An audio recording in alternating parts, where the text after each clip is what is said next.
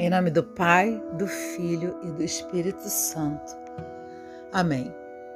Que o Espírito Santo nos capacite cada dia mais em ciência, sabedoria e obediência a Deus. Livro de Josué, capítulo 9. Ouvindo essas notícias, todos os reis da Cisjordânia, da região montanhosa da planície e de toda a costa do Mediterrâneo até o Líbano, tanto heteus como amorreus, cananeus, fariseus, heveus e jebuseus se aliaram de comum acordo para combater contra Josué e Israel. Os habitantes de Gabaon, ouvindo que Josué tinha feito em Jericó e Ai, usaram uma estratagema. Juntaram provisões, carregaram jumentos com, com sacos velhos e odres de vinho, velhos, rasgados e consertados. Calçaram os pés com sandálias velhas remendadas, vestiram-se com roupas velhas e o pão que levavam para comer era seco e esmigalhado. Foram então encontrar Josué no acampamento em Gilgal e disseram a Josué e aos israelitas: Estamos chegando de uma terra distante, façam aliança conosco. Os israelitas responderam a esses heveus: Certamente vocês vivem aqui perto. Como, como podemos fazer aliança com vocês? Eles responderam a Josué: Somos seus servos. Josué insistiu: Quem são vocês e de onde estão vindo? Eles responderam: Seus servos vêm de uma terra muito distante. Por causa do nome de Deus, seu Deus, pois ouvimos falar da fama dele e de tudo que realizou no Egito, sabemos de tudo que fez aos dois reis amorreus da Transjordânia. A Seom, rei de Ezebom, e a Og, rei de Bassã, em Astarote. Nossos anciãos e o povo da nossa terra nos aconselharam: peguem provisões para o caminho e vão ao encontro deles e façam a proposta de se tornarem servos deles. Portanto, façam aliança conosco. Vejam o nosso pão. Estava quente quando pegamos em nossas casas no dia que partimos para vir até vocês. E agora aqui está ele, seco e esmigalhado. Estes odres de vinho eram novos quando os enchemos, e agora aqui estão, rasgados. Nossas roupas e sandálias estão gastas por causa do longo caminho que fizemos. Os oficiais de Josué experimentaram as provisões, mas não consultaram Deus. Josué os tratou pacificamente e fez aliança com eles, comprometendo-se a respeitar-lhes a vida. Os responsáveis pela comunidade também prestaram um juramento a eles.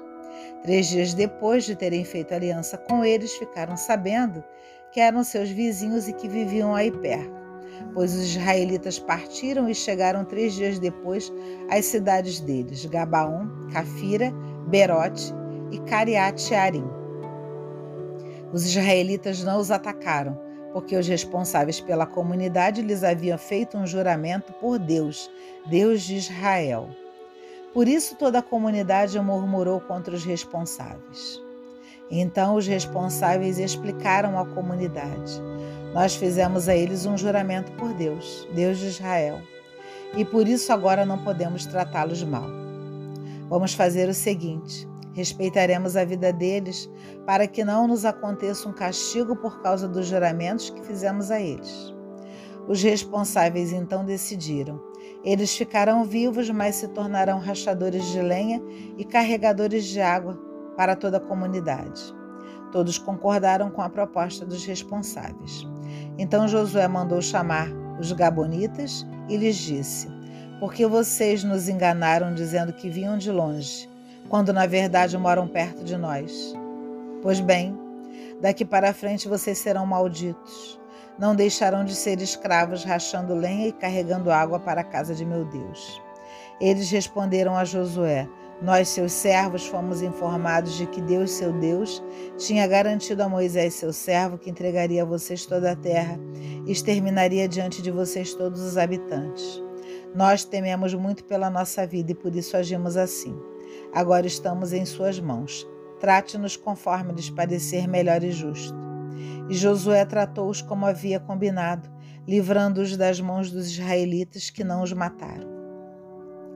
Nesse dia, Josué os colocou como rachadores de lenha e carregadores de água a serviço da comunidade e do altar de Deus no lugar do escolhido por Deus até o dia de hoje. Nesse capítulo 9, nós temos uma, uma característica muito importante para os mais antigos e para os mais novos que agora me ouvem. Quando é, de pequeno nós falávamos assim: Ah, eu juro, eu juro por Deus. E muitos levaram tapinhas na boca e tapões realmente na boca, porque é, e ouviram falar, né? Não se jura por Deus. Porque jurar por Deus é algo muito sério. Aqui o livro de Josué é claro. Quando você jura por Deus, você faz um tratado. Você que está me ouvindo vê claramente que quando logo no início eu ainda ressalto os oficiais de Josué experimentaram as provisões, mas não consultaram Deus. Muitas vezes a nossa autonomia, né? Ah, porque eu já rezei ontem, ah, eu já rezei na semana passada, ah, domingo eu já fui na, na, na, na, na igreja. Não, não funciona assim. Não funciona assim. Ah, Luciana, mas isso tem que ser todo dia, sim, todo dia, o dia todo. Mas como assim? Mas eu trabalho isso, aquilo, outro. Estratégia. Vamos lembrar da estratégia, né? Eu sempre falo com vocês que nós temos o Soares da Lux de segunda a sábado, para no domingo, né, vocês se sentirem despertados para ir na igreja, no templo, onde vocês é, é, uns vão à natureza, né? Cada um é ir ao lugar onde tem a manifestação de Deus. E isso é muito importante porque nós já vimos isso em Josué quando ficou estabelecido os ritos que nós temos com Deus, de agradecer a Ele. Então, parem só para pensar, um planejamento básico, vou dizer para vocês que é totalmente possível. De manhã, quando acordamos, né, é, por que não, ao acordarmos, fazermos o sinal da cruz? É, cada um tem o seu rito para fazer, ou realmente dizer, né, bom dia, Espírito Santo, o que vamos fazer hoje? Mas com todo o meu coração, não é nada automático. Obrigada a Deus por mais um amanhecer. Gente, é uma frase que não leva um segundo. É só você marcar no cronômetro. Bom dia, meu Deus, obrigado por mais um amanhecer. Com isso, você já abriu o seu dia.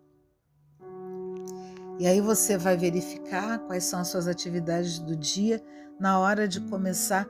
Obrigada, meu Deus, pelo meu trabalho. Na hora que vai comer, obrigada, meu Deus, por este alimento. Na hora que vai sair, Senhor, cuida do meu caminho. Na hora que chegue em casa, Senhor, obrigado porque cheguei bem. Em algum momento desse dia, desse dia parar 5, 10, 15 minutos, ou quando você está dentro do carro, você está ouvindo o Soares da Lux. São 10, 15, 20 minutos. Mas é ouvir de escutar. E escutar de se munir, se carregar e de pensar: nossa, eu vou colocar isso na minha vida, eu vou começar a praticar isso. Vai que dá certo. Ah, Luciana, isso não parece que é algo é, é não assim como se fosse um, um assinte de deboche, não, de forma alguma. Deus entende muito bem que não é. Então, vamos repensar né, toda essa nossa é, é, esse capítulo e nós vemos claramente por que que se fizermos um juramento a Deus, nós devemos cumprir.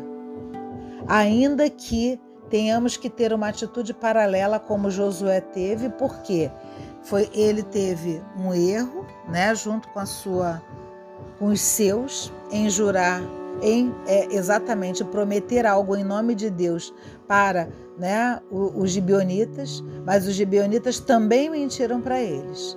Então eles também tiveram nesse momento a punição deles. Então fica claro o que? Que uma ação mal feita pelo outro não justifica a sua ação mal feita. Então acabou que todos de alguma forma, né, estão pagando entre aspas pelas suas atitudes não pensadas, por não terem uns não acreditavam realmente em Deus, ouviram falar dele.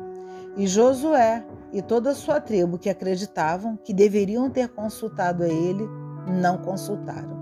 Então, diante de uma nova amizade, de um novo relacionamento, de um novo trabalho, de um novo estudo, de, no... de um novo momento da sua vida, converse com Deus. Pare para conversar com Deus se aquilo realmente é bom para o seu coração, bom para a sua vida. Luciana, mas como eu vou ouvir a resposta de Deus? Depois que você pedir, se cale. E veja se o seu coração vai se agitar de forma angustiada ou vai se agitar em forma de paz? E aí eu te pergunto, o que que a paz significa para você? O que que a angústia significa para você? Que as palavras do Santo Evangelho perdoe os nossos pecados e nos conduza à vida eterna. Até o nosso próximo capítulo. Amém.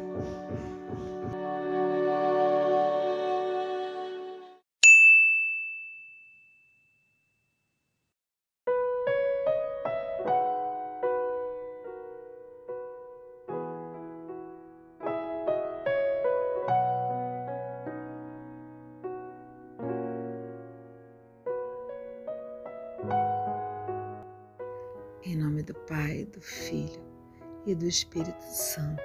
Amém. Senhor, a força que possuímos precisa ser alimentada todos os dias através da nossa fé. Que a nossa vida de oração, o nosso estudo da palavra e a Eucaristia nos alimente de fé para que nós vençamos as batalhas do dia a dia. Porque um coração sem fé é um coração fraco e nós não podemos cair em ciladas de incredulidade. Nós não nascemos para isso. A fé é um dom do Espírito Santo. E para isso, Senhor, permita que eu te peça isso sem moderação. Tantos perderam a confiança em Ti, Senhor, porque deram ouvidos a palavras que pessoas que se disseram em Teu nome e não eram palavras suas porque o que o Senhor traz é muito claro, a Sua palavra não traz nem dúvida nem confusão. A Sua palavra é certeira e corta na medida certa. Senhor, me prepara para o que eu estou te pedindo. Me abençoe com a benção certa, na hora certa. Tudo tem seu tempo e tudo traz consequências. Então, sendo na hora certa, eu sei que serão consequências positivas, que eu seja paciente e confie naquilo que você sonhou para mim. Porque o que sonhaste para mim, Senhor, sempre é o melhor. Porque eu sou tua filha e te amo, e tu és meu Pai e me ama. Amém.